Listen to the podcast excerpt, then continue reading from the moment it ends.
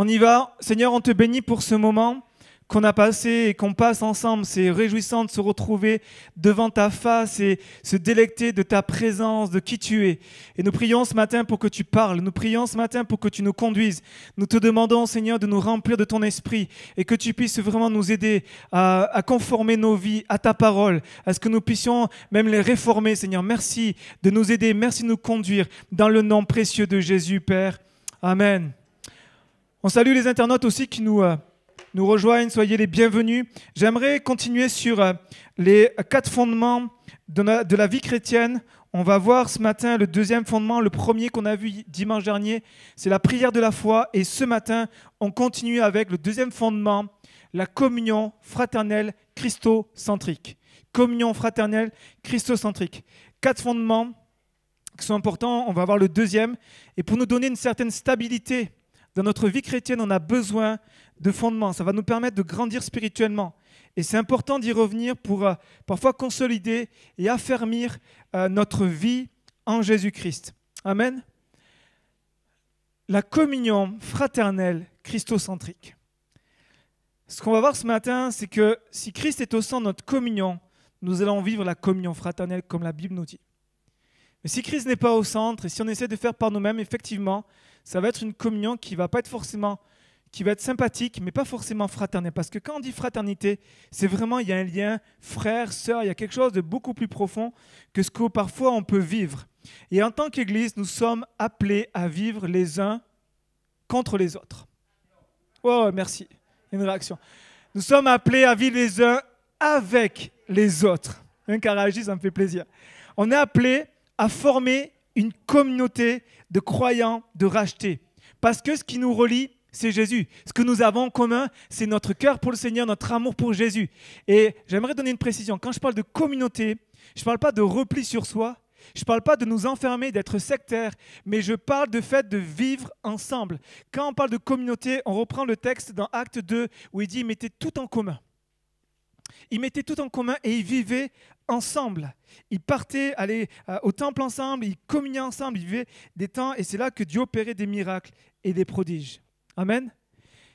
L'Église n'est pas parfaite. Tant que nous sommes là, l'Église ne sera pas parfaite. Elle a des imperfections. Et chercher une Église parfaite, c'est juste pas possible. C'est dans le ciel qu'on sera parfait. C'est dans le ciel que l'Église sera parfaite. Mais ici, nous ne sommes pas parfaits. Est-ce que, Yonette, tu peux juste me, faire un peu plus de, retour, s'il te plaît? Euh, Les imperfections de l'Église témoignent, écoutez bien, les imperfections de notre Église témoignent que la source, c'est pas nous témoigne que la source n'est pas en nous, que la source, elle est en dehors de nous et que nous sommes aussi au bénéfice de cette source. En fait, lorsqu'on cherche dans les autres ce qu'on cherche en Jésus, il est, c'est, c'est juste normal d'être déçu, d'être blessé. Mais si on va chercher en Jésus ce que nous cherchons dans les autres, on vivra autre chose et on vivra une communion qui sera beaucoup plus forte et beaucoup plus grande. Et c'est pour cela, en fait, que Dieu, lorsqu'il nous a voulu, il nous a dit, vous allez vivre ensemble, vous allez faire l'Église, vous allez faire le corps de Christ. C'est pour ça que Dieu nous a donné, en fait, les épîtres. Lorsqu'on on poursuit, on fait les quatre évangiles, on a le livre des actes, et ensuite on commence avec Romains jusqu'avec, jusqu'à l'Apocalypse. En fait, toutes ces épîtres ont été données, Dieu les a données pour l'Église, pour comment vivre, savoir comment vivre ensemble, comment faire, euh, comment vivre notre vie chrétienne. Et plus nous nous appliquerons à suivre les commandements de Dieu, mes amis, plus nous toucherons à quelque chose de divin. Plus nous vivrons une communion qui sera un témoignage autour de nous. Amen. C'est pour ça que le Seigneur nous a dit dans sa parole, soyez bienveillants les uns et les autres. Juste, on s'arrête. Imaginez deux minutes. Juste là. Imaginez si chacun d'entre nous, on use de bienveillance envers notre prochain. Mais on ressort, on fait waouh, mais en fait, euh, ce qu'on a vécu, la louange, c'était waouh, c'était juste le début là. La bienveillance nous amène à vivre quelque chose de divin, d'être bienveillants les uns envers les autres. Quand la Bible dit soyez bons les uns les autres, imaginez deux minutes si on est tous bons les uns envers les autres. Que vous dites j'ai envie d'être bon avec mon frère, je veux exercer de la bonté envers ma sœur. La, Bible, c'est pour ça que Jésus nous dit, la parole de Dieu nous dit pardonnez-vous les uns les autres parce qu'il savait Dieu que lorsqu'il allait nous mettre ensemble, mais que ça allait, moment, euh, bloum, ça va faire des petits conflits, des fois des gros conflits, des fois malheureusement des gros conflits qui sont douloureux. Et Dieu nous dit, pardonnez-vous, apprenez, recommencez, travaillez ensemble. Et puis, le best of the best, c'est dire le Graal, c'est aimez-vous les uns les autres. Maintenant, on en est où avec ça? Parce qu'on connaît. Hein. Et j'aimerais vous dire que ce que je vais vous dire, ce n'est pas une grande révélation, c'est des choses que vous savez. Mais c'est important que nous puissions en fait les pratiquer. Amen. Rentrer dans ce que Dieu a prévu pour que nous puissions pratiquer. J'aimerais aussi vous dire que nous ne sommes pas appelés à vivre notre foi tout seul. Dieu ne nous a pas voulu que nous puissions vivre notre foi tout seul. Et depuis de nombreuses années, il y a comme un, de nombreuses années, c'est pas pour dire depuis plusieurs siècles, il y a de, un fléau qui, s'abat sur, sur, sur, les églises, qui, qui prône une, une, une, vie chrétienne sans église, sans pasteur, tu n'as pas besoin des autres, vis ta foi tout seul, tu as ta foi, tant que tu as ta foi, ça va. En fait, oui, la foi personnelle est importante, mais la foi communautaire est d'autant plus importante. Regardez, juste David, le roi David, homme selon le cœur de Dieu. Il aurait très bien pu rentrer dans ce raisonnement de dire en fait, moi je, suis l'homme selon le cœur de Dieu. Bon, je ne pense pas qu'il savait, mais il était dire ma communion avec Dieu, pourquoi j'ai besoin Et regardez, David avait un Jonathan. David avait un Jonathan. Jonathan est celui qui venait le consoler, celui qui venait l'encourager, celui qui est venu dire écoute, Voici, je m'ouvre à toi, je dépose mes armes. Il n'y aura rien de ma bouche, il n'y aura rien de mon cœur, il n'y aura rien de mon comportement qui sera contre toi. Chaque chose que je ferai sera pour toi.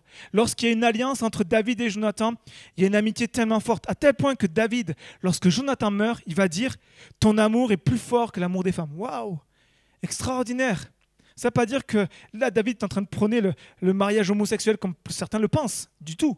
En rien. David est en train de dire, voici le degré de la communion à laquelle Dieu nous appelle.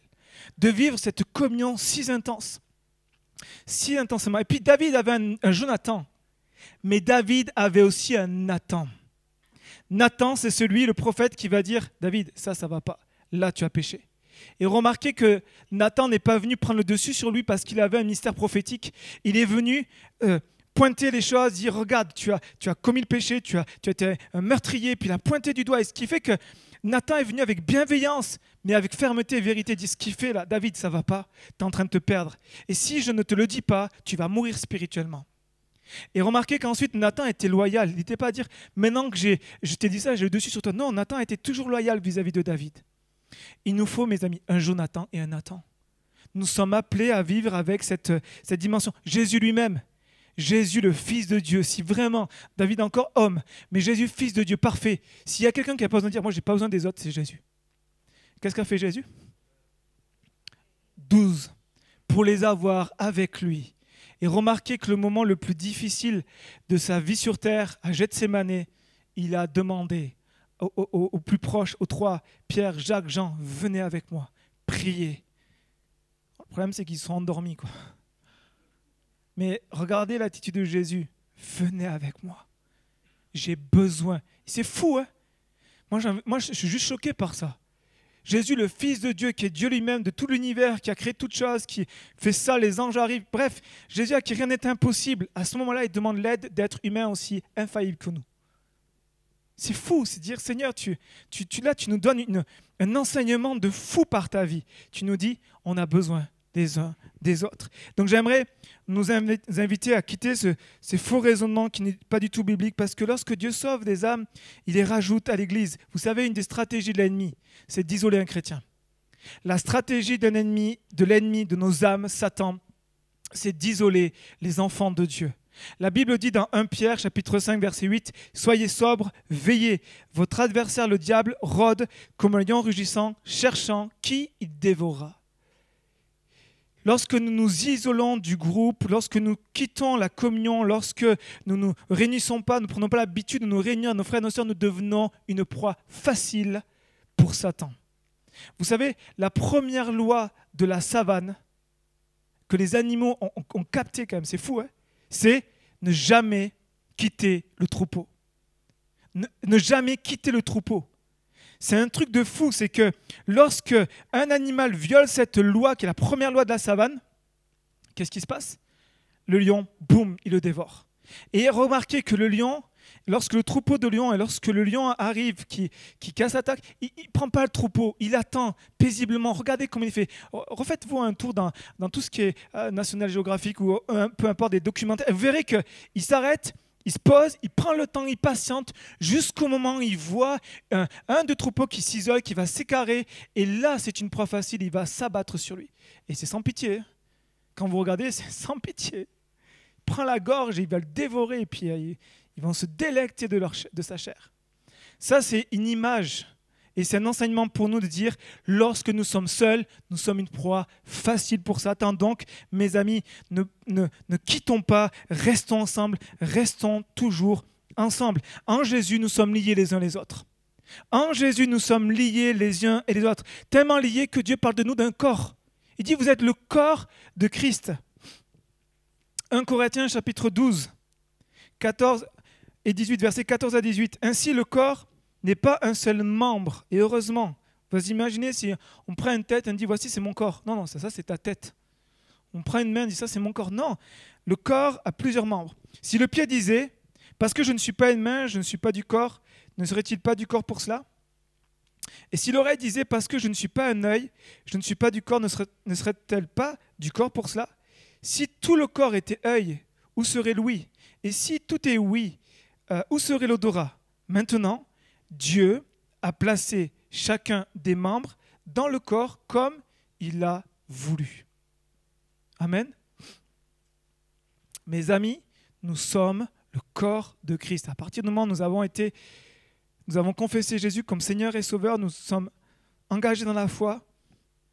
Dieu nous appelle à nous rassembler Dieu nous appelle à pouvoir nous réunir. Peut-être qu'il y en a qui nous écoutent sur Internet. J'aimerais vous inviter à rejoindre une église, à ne pas rester seul, à vivre la communion fraternelle, à vivre le corps de Christ. Et remarquez que lorsqu'un membre quitte le corps, en fait, c'est juste pas possible. Si ma main dit bah, j'en ai marre, j'arrête de bouger, je ferme, j'arrête de, de faire quoi que ce soit, je boude, puis dire j'en ai marre, je quitte. La seule manière de quitter le corps, c'est l'amputation. Et ça fait mal, en tout cas ça fait mal. J'imagine que ça doit faire extrêmement mal. L'amputation. On ne peut pas, si on est en Christ, quitter le corps. Dieu nous demande de, pouvoir nous, nous lier. Et remarquez que quand Dieu parle du corps, il parle d'une relation étroite qui y entre chaque membre. Tous les membres de notre corps, moi voici mon corps, et tous les membres sont reliés les uns aux autres. Alors c'est évident que certains sont plus proches que d'autres. C'est évident que mon pied va avoir du mal à toucher mon oreille. Pour certains, ils y arrivent. Moi, j'y arriverai jamais. Ne demandez pas de faire, ce sera catastrophique. Mais l'oreille et le pied, ils font partie du même corps. Peut-être qu'ils sont, ils n'ont pas une, intimité, mais ils sont proches. Mais par contre, ma, ma main et mon oreille sont proches. Vous voyez ce que je veux dire? Et Dieu nous appelle à développer cette vie du corps de Christ, à vivre ensemble. Alors j'aimerais vraiment nous donner un avertissement ne quittons pas l'Église. J'aimerais vous encourager, rester attachés à l'Église, quoi qu'il arrive. Quoi qu'il arrive. À partir du moment, l'Église est christocentrique. Hein. Vraiment, Seigneur nous appelle à ne pas déplacer à notre gré, en fonction de ce que nous avons vécu, parfois même subi, ce que Dieu a institué. Je suis pour vivre des réformes. Je suis à 200% pour vivre une véritable réforme dans nos vies, dans notre façon de faire l'Église, mais dans un seul but, revenir à ce qui est biblique. Parce que moi je veux revenir à ce qui est la, parole de Dieu pour nous amener à vivre une, plus grande onction, mais pas vivre des réformes parce que ben, j'ai un manque de guérison ou parce que c'est au gré de, des œuvres de ma chair, mais que vraiment nous puissions réformer nos voies pour être une Église christocentrique, où Christ est au centre. Amen. Communion christocentrique. C'est quoi une communion christocentrique? En fait, une, communion christocentrique, c'est où on met la croix, on met Jésus-Christ crucifié et Jésus-Christ ressuscité au centre de notre communion. Et pour ça, j'aimerais vous donner euh, un exemple. La croix, c'est cette, euh, cette relation entre Dieu le Père et, et nous, et cette relation entre nous-mêmes. Parce que lorsque Jésus est mort sur la croix, il y a eu cette, cette, ce bout de bois à la, verticale qui a été dressé, où Jésus est venu pour réconcilier Dieu avec les hommes. Et Jésus a étendu ses mains, cette, ce bois horizontal, pour réconcilier le frère avec son frère, les hommes entre eux. La croix, lorsqu'elle est au centre, elle vient nous réconcilier avec Dieu, une communion avec Dieu, mais pas que, une communion avec nos frères et nos sœurs. Jésus va dire dans Matthieu chapitre 5 verset 17, il va dire ne croyez pas que je suis venu abolir la loi. Je ne suis pas venu l'abolir, je suis venu l'accomplir. Je ne suis pas venu abolir la loi et les prophètes, je suis venu accomplir la loi. Et la loi et les prophètes prennent toute leur, leur essence, prennent toute leur, leur substance de ce qu'on appelle les dix commandements. Est-ce que vous vous souvenez des dix commandements? Allez, on y va? C'est parti. Allez-y. Bien fort parce qu'avec les masses, c'est, misère, je ne vais pas vous entendre. Tu ne tueras point. Ok, pris le plus facile. Attends, attends, attends, attends, une. T'es, le joker, si jamais il en manque, je te dis, je te demanderai. Tu ne tueras point. Ok, premier. Ensuite, tu n'auras pas d'autre Dieu. Tu aimeras le Seigneur. C'est pas des dix commandements, mais ça rentre dans le fait tu n'auras pas d'autre Dieu. Tu ne voleras pas. Ouf, ouais. Faux témoignage, ok. Tu? Tu ne tueras pas cette convoitise. Honneur son père et sa mère. Là, t'es à côté de sa maman, t'as vu hein, Est-ce qu'il y a ensuite Pas de représentation? Voilà, tu ne te procéderas pas de. Ensuite C'est difficile. Fait, oh. Là, Rémi, tu nous piques là. Là, c'est dimanche matin, 11h30, là, c'est compliqué. Hein? Tu aimeras ton prochain. Il n'est pas dans les. C'est ça, c'est le nouveau. Pas d'adultère. Yes. Et tu adhéreras le Seigneur ton Dieu. Voici les dix commandements. Tu n'auras, tu n'auras pas d'autre Dieu que moi. Premier, tu ne feras point d'image taillée, tu ne te prosterneras point. Trois, tu ne prendras pas le nom de l'Éternel en vain. Quatrième, celui qu'on oublie tout le temps, mais le dimanche à part mais un jour à part. C'est celui qu'on loupe tout le temps. Mais un jour à part, pourquoi? Pour Dieu. Pour le célébrer pour et pour bénéficier aussi de, ces moments lorsque tu fais une promenade, tu bénis Dieu, tu dis Seigneur, merci. Euh, honore ton père et ta mère. Tu ne commettras point de meurtre, point d'adultère, tu ne déroberas point, tu ne feras point de faux témoignages et tu ne convoiteras point. Maintenant, on les regarde avec le Nouveau Testament. Jésus va beaucoup plus loin.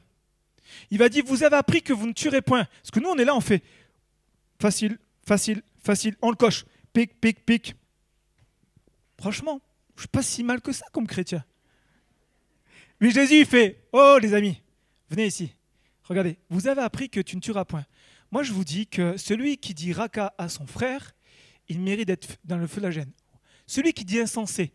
Alors, raka, pour ceux qui ne sont pas araméens, ça veut dire vaurien ou une expression de mépris. Lorsque tu méprises ton prochain, ok, celui qui a jamais méprisé jette la première pierre. Celui qui n'a pas dit hum, vaut rien, imbécile ou boum, le Seigneur dit, tu vois, rien que tu le penses, c'est fini. C'est comme si tu as déjà tué, as fait tuer ton frère. Jésus est en train de nous mettre la barre tellement haute qu'on dit Seigneur, en fait là, c'est personne qui peut l'atteindre là. Personne on conduit tranquillement, il y en a un qui nous fait un 200 à l'heure et qui nous fait, voilà, qui nous bouscule, qui fait qu'on a failli avoir un accident à cause de lui, boum, tu sais, dans ta tête, c'est vite fait, quoi. C'est fini pour toi, tu fais, c'est bon. Et Jésus dit, en fait, vous avez appris ça, mais moi, je vous mets la barre beaucoup plus haute pour que vous compreniez que par vous-même, vous ne pouvez pas l'atteindre.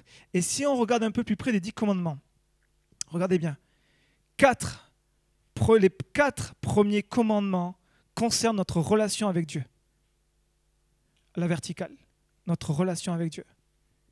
Les six autres concernent la relation avec notre prochain.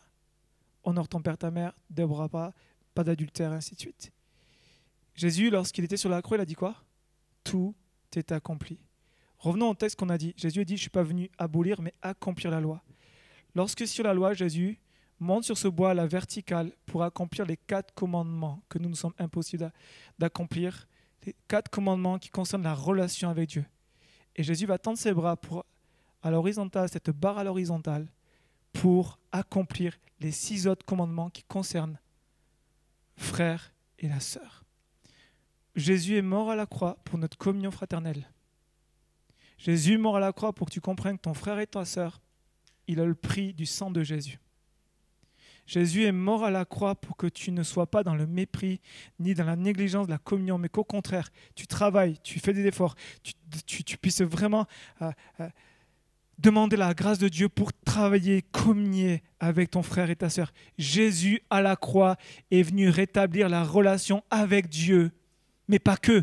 Est venu rétablir la relation avec mon frère et ma sœur, ton prochain, celui qui est avec toi. Et j'aimerais vous dire que la clé de la communion fraternelle, c'est la révélation de la croix.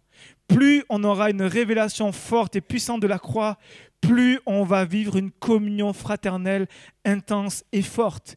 Et Jésus va dire, aime ton Dieu et aime ton prochain, de ces deux commandements dépend toute la loi. Donc les dix commandements sont retrouvés dans ces deux, deux, commandements que Jésus nous a donnés. Et là, on le reprend, vous l'avez cité. Ça, c'est ce que d'actualité. Les dix commandements aussi, mais en Jésus-Christ. Aime ton Dieu de tout ton cœur, de toute ta pensée, de toute ton âme. Et deuxième, aime ton prochain comme toi-même. Et je termine avec deux points. Le premier, c'est pour vivre une communion fraternelle christocentrique, il nous faut cette communion verticale ensemble, cette communion avec Dieu. Vous savez, pendant des années, on a fait, en tant que pasteur, prédicateur, une grosse erreur. C'est qu'on a mis le focus sur la communion personnelle avec Jésus.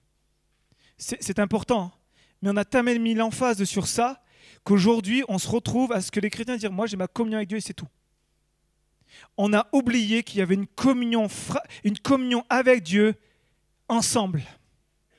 Et, je vous dis, et, c'est vraiment quelque chose qu'il faut qu'on corrige, nous, en tant que pasteur, priez pour ça, et prédicateur. C'est que, et, évangéliste, à la foi, et puis à chaque fois, on, fait des messages, on annonce, et puis c'est ta foi qui est personnelle, c'est un choix personnel, c'est personnel. Ça nous, a, ça nous a tellement matraqué la tête de personnel, d'individuel, qu'on fait comme ça on vit notre foi avec Jésus personnel. C'est moi et Jésus, ma prière et Jésus, mon Jésus, mon Seigneur, mon Dieu. Et on oublie que c'est Jésus et nous. On en oublie que Dieu, bibliquement parlant, il nous invite à Jésus et les frères et sœurs. Alors oui, la relation, comprenez bien, il faut de l'équilibre. La relation personnelle est hyper importante. Jésus dit, ferme-toi dans ta chambre, dans le lieu secret, et prie ton Père. Mais il dit, va prier avec ton frère et ta sœur. Va, lorsqu'il y a quelque chose qui ne va pas, va communier avec lui. Et bien que nous soyons différents, Dieu a voulu nous mettre ensemble pour le célébrer et pour l'adorer. Amen. Et j'aimerais vous poser quelques questions. Ça risque de piquer, peut-être qu'en ce moment ça pique en ce moment-là. Mais c'est bon parce que si ça nous pique, ça veut dire on réagit, le Saint-Esprit nous parle, il faut qu'on réforme nos voies. Et j'aimerais que nous encourager à ce qu'on puisse aller vers ça. J'aimerais vous poser des questions. Vous savez, comme quand le médecin, quand vous êtes chez le médecin, il dit comment, qu'est-ce qui vous arrive? Il va vous poser un tas de questions pour euh, cerner le problème et cerner ce qui ne va pas, faire un diagnostic. Et ces questions-là ont pour but juste de nous amener à dire où c'est j'en suis dans ma communion avec Dieu, avec les autres. Pas juste moi et Dieu, mais nous et Dieu. C'est euh, c'est quand la dernière fois que j'ai mis quelque chose en place pour favoriser la communion avec mon frère ou ma sœur. C'est quand la dernière fois que j'ai pris le téléphone, que j'ai envoyé un texto, que je dis on peut se retrouver, on va prier ensemble, on va parler de Jésus ou témoigner, ou, ne serait-ce pas que parler de Jésus, parler de tout, mais on sait qu'on est devant Jésus. Puis on termine avec un temps Jésus, merci pour ce bon café, merci pour ce bon repas, merci pour ces bons moments, merci pour cette bonne randonnée. Je bénis Dieu pour tout ce qui peut prendre place dans l'église où les frères et sœurs se rassemblent, ils prient, ils se, rassemblent, ils vont faire des randos. Et c'est ça la communion. C'est ça parce que Dieu est au milieu de nous. Quelle est la réaction? Quelle est ma réaction? Lorsque je me rassemble avec mes frères et sœurs. Sonde-moi, ô Dieu, et connais mon cœur. Quelle est ma réaction quand je suis, je me rassemble avec mes frères et sœurs? Est-ce que j'éprouve de la joie lorsqu'on me dit allons dans la maison de l'Éternel? Est-ce que j'éprouve de la joie? Est-ce que l'Église me manque? Est-ce que l'Église me manque? Est-ce que lorsque je suis pas là, l'Église me manque? J'ai envie de retrouver mes frères et sœurs. Est-ce que j'ai un Jonathan avec moi. Est-ce que j'ai un partenaire de prière? Est-ce que j'ai un frère, une sœur avec qui je vais pouvoir partager? Alors, bien qu'il y ait des Jonathan au milieu de nous, n'allez pas tous le voir. Mais c'est l'image, Jonathan, d'avoir un Jonathan pour dire, je veux développer une communion que je vais pouvoir confesser, vous savez quoi? Des péchés. Je pourrais dire, regarde, je, mets ça devant mes yeux. Je suis tellement, aide-moi, viens en prier. Et un frère qui va être bienveillant, comme Jonathan l'était vis-à-vis de David, qui l'a pas condamné, qui l'a pas dit, mais t'es un mauvais chrétien, qui n'a pas commencé à culpabiliser, qui n'a pas commencé à dire, hé, venez voir l'église. Le frère là qui m'a confié quelque chose, il s'est passé ça, ça, ça. Oh, vous avez vu, c'est grave. Et puis, en plus, il, lève les mains et puis il loue Seigneur. C'est un hypocrite aussi. Non, pas ça. Pas ça. On veut pas de ça. Ça, c'est le monde. Ce qu'on veut, c'est dire Seigneur, avec toutes nos faiblesses, aide-nous à vivre une communion fraternelle bienveillante. Est-ce que j'ai un Jonathan, quelqu'un qui va m'aimer assez pour être là quand tout s'écroule? Est-ce que je vais avoir un Nathan pour me dire ce qui ne va pas dans ma vie, toujours avec bienveillance, amour, mes vérités Est-ce que je vais laisser un Nathan qui va rentrer dans mon cœur et dire, ok, ça, ça, ça, ça ne plaît pas à Dieu, viens, on va prier ensemble. Pas juste être là comme un juge, mais être là comme celui qui va me tendre la main. Et je termine avec cette communion horizontale, communion comme Jésus a fait établir, il est mort sur une croix. La croix présente la verticale et aussi l'horizontale, la communion directe les uns avec les autres. Souvenez-vous du psaume 133 sur lequel on a vu travailler, réfléchir ensemble un dimanche matin. Voici qu'il est, oh, voici qu'il est agréable, qu'il est doux pour des frères de demeurer ensemble. C'est comme l'huile précieuse qui est répandue sur la tête, descend sur la barbe, sur la barbe d'Aaron qui descend sur le bord de ses vêtements. C'est comme la rosée de l'Hermont qui descend sur les montagnes de Sion, car c'est là, car c'est là, car c'est là, dans la communion fraternelle, que Dieu fait quoi? Envoie la bénédiction et la vie. Il y a quelque chose de divin et, et quelque chose de tellement puissant, dont il y a une onction qui se libère seulement lorsque nous sommes ensemble. Il va dire, c'est doux, c'est agréable pour des frères. Première chose, c'est être en communion les uns les autres parce qu'on a accepté Jésus. On, s'est repenti, on s'est converti, on vit une nouvelle naissance. On ne peut pas le vivre sans ça. Parce que celui qui nous rassemble est Jésus-Christ. Donc il faut que notre communion avec Dieu soit, soit vraiment au clair et que nous puissions vivre une vie vraiment euh, comme le Seigneur veut, qu'on puisse vivre avec la croix, qu'on puisse croire en Jésus et accepter Jésus comme Seigneur et Sauveur. Le deuxième, c'est que c'est un cadeau que Dieu nous fait, que c'est agréable, c'est doux. Vous avez vu, il n'a pas dit oh que c'est pénible et compliqué d'être avec des frères. Il a dit c'est doux, c'est agréable, c'est ce vers quoi on doit tendre. Alors oui, je sais, c'est parfois compliqué, c'est parfois difficile, c'est parfois même des fois, j'aimerais le dire, c'est des fois désagréable parce que des fois, ce qu'on vit, ce n'est pas, pas simple. Mais Dieu nous dit non, il faut tendre vers ça, vers ce qui est doux et agréable. Régler ce qui est compliqué et rentrer dans ce qui est doux et agréable.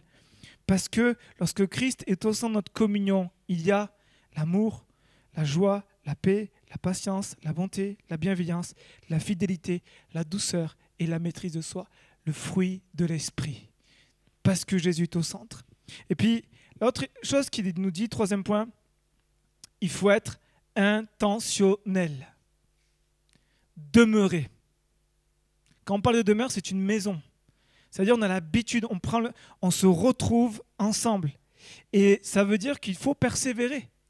Il faut persévérer pour dire, je vais persévérer pour travailler à la communion fraternelle. Et j'aimerais vous dire que la communion fraternelle n'est pas possible sans souffrance. C'est pas possible. On va souffrir. Alors c'est évident que si on ne veut pas souffrir, on va s'isoler, on reste dans notre grotte.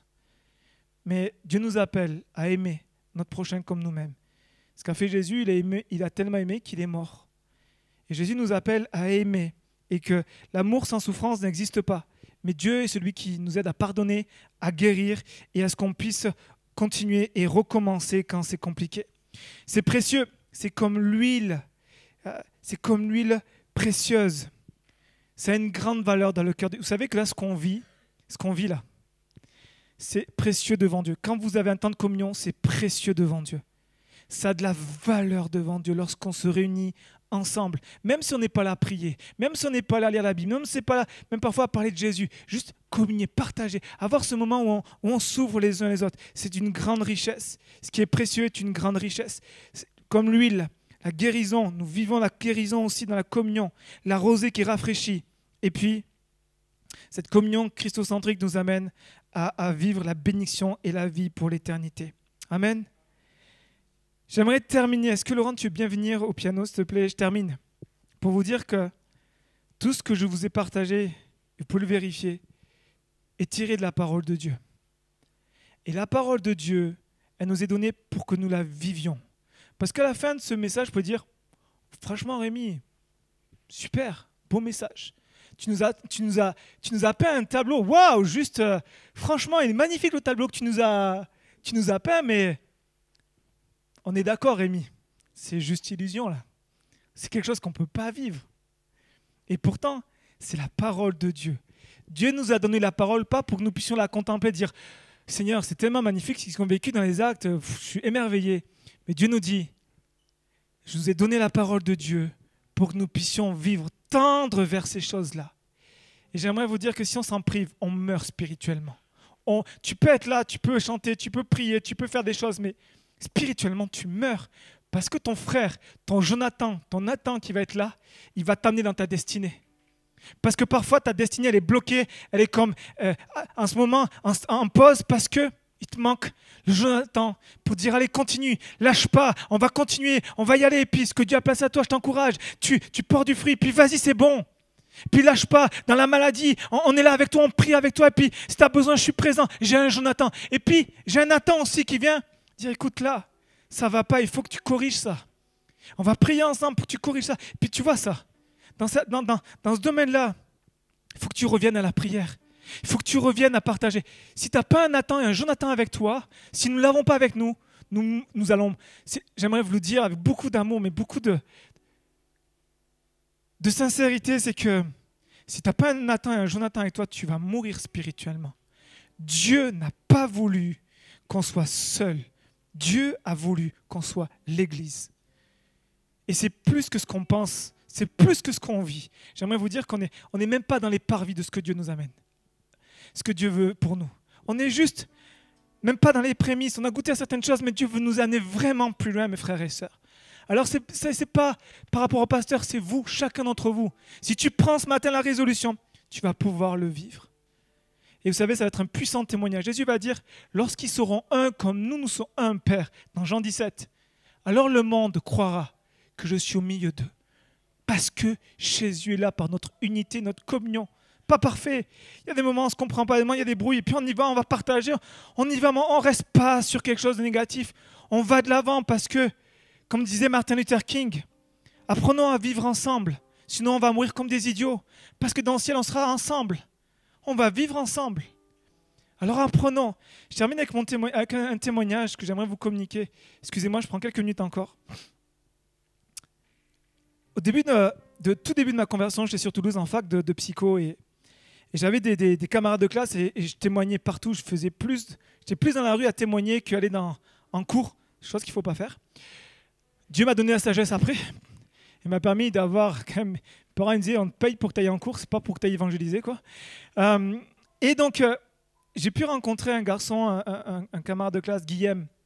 Et euh, j'ai pu témoigner, puis il a été touché. Et, à un moment, Yem a voulu en savoir plus sur Jésus et j'ai commencé à parler du peu que je connaissais. Et comprenez que la première année que j'ai grandi avec Jésus, je n'avais pas d'église et j'étais très instable spirituellement. J'avais des hauts très hauts et des bas très bas.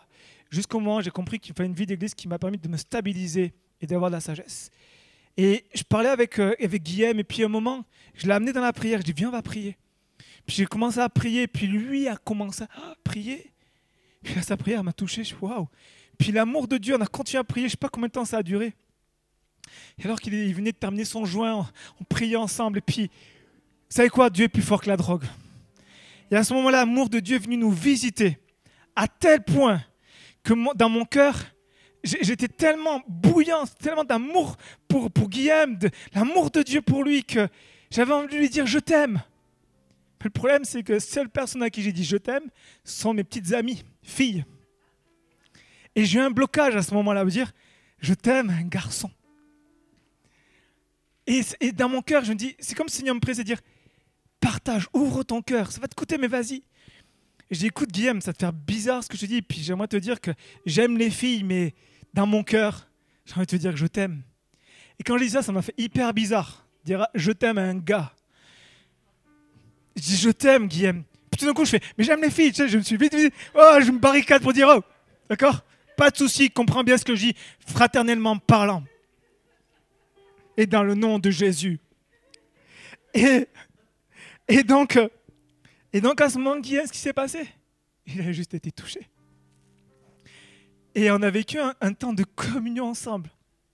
Juste extraordinaire. Parce qu'il y a un moment, j'ai dit, ok, je vous mon cœur et puis je me jette, quoi, j'y vais.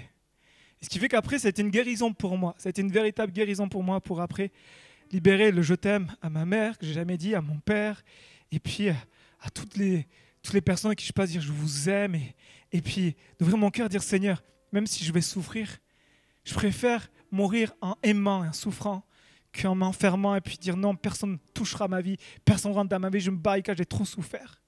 On a pris des coups. Personne ne peut dire ici, moi, j'ai jamais été blessé. Mais Dieu nous dit, allez, viens auprès de moi la guérison.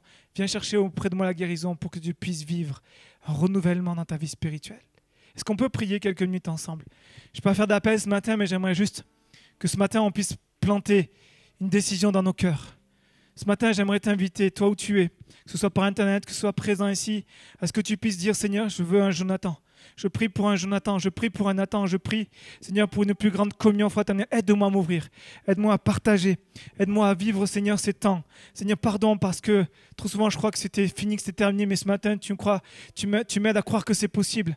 Tu m'aides à croire que oui, c'est possible de vivre cette communion fraternelle qui est tellement spirituelle qu'il n'y a pas de faux semblants, pas d'hypocrisie, pas de malveillance, pas de jugement, pas, Seigneur, de, de, de, cassage ou de culpabilité, mais juste, Seigneur, ce que toi tu nous appelles parce que nous sommes rassemblés devant toi, Seigneur, en plantant la croix dans nos cœurs. Seigneur, donne-nous une plus grande révélation, Seigneur, ce matin. Je prie pour une plus grande révélation de la croix, afin que nous puissions nous aimer les uns les autres comme toi tu nous as aimés. Mais que nous puissions aussi ensemble t'aimer, notre Dieu. Parce que notre amour les uns pour les autres dépend de notre communion que nous avons ensemble devant toi. Seigneur, merci. Je prie, Seigneur, tout simplement, pour que ce que j'ai libéré, Seigneur, j'essaie de le faire au mieux, mais je prie pour que ton esprit fasse que moi je ne peux pas faire. Convaincre, toucher, marquer, et donner, Seigneur, comme une, prise de décision, comme, Seigneur, venir marquer quelque chose d'intentionnel pour développer une plus grande communion les uns envers les autres. Afin que le monde voit, que les gens qui viennent pour les premières fois voient qu'il y a quelque chose de différent dans ce monde. Qu'il y a quelque chose de différent, Seigneur. On n'est pas un club, on n'est pas une entreprise, on n'est pas, Seigneur, on n'est pas une organisation humaine, on est, Seigneur, ce que toi tu veux, c'est ce que tu as voulu, c'est toi qui as bâti ton Église. C'est ton Église, Jésus. Alors aide-nous à être ce sel, cette lumière, Seigneur, par l'amour que nous aurons les uns pour les autres. Je te demande au nom puissant de Jésus, Père. Amen. Amen. Alléluia. Seigneur, sois béni pour ces, euh, instants. Et puis continuons. Le, temps est, bien avancé, je ne pourrais pas continuer, mais voilà, continuons à développer ces choses-là. On, on, poursuit dimanche prochain sur le troisième fondement. Que Seigneur vous bénisse, à tous les amis sur Internet, on vous salue, que Seigneur vous bénisse richement. Et puis maintenant, on va passer notre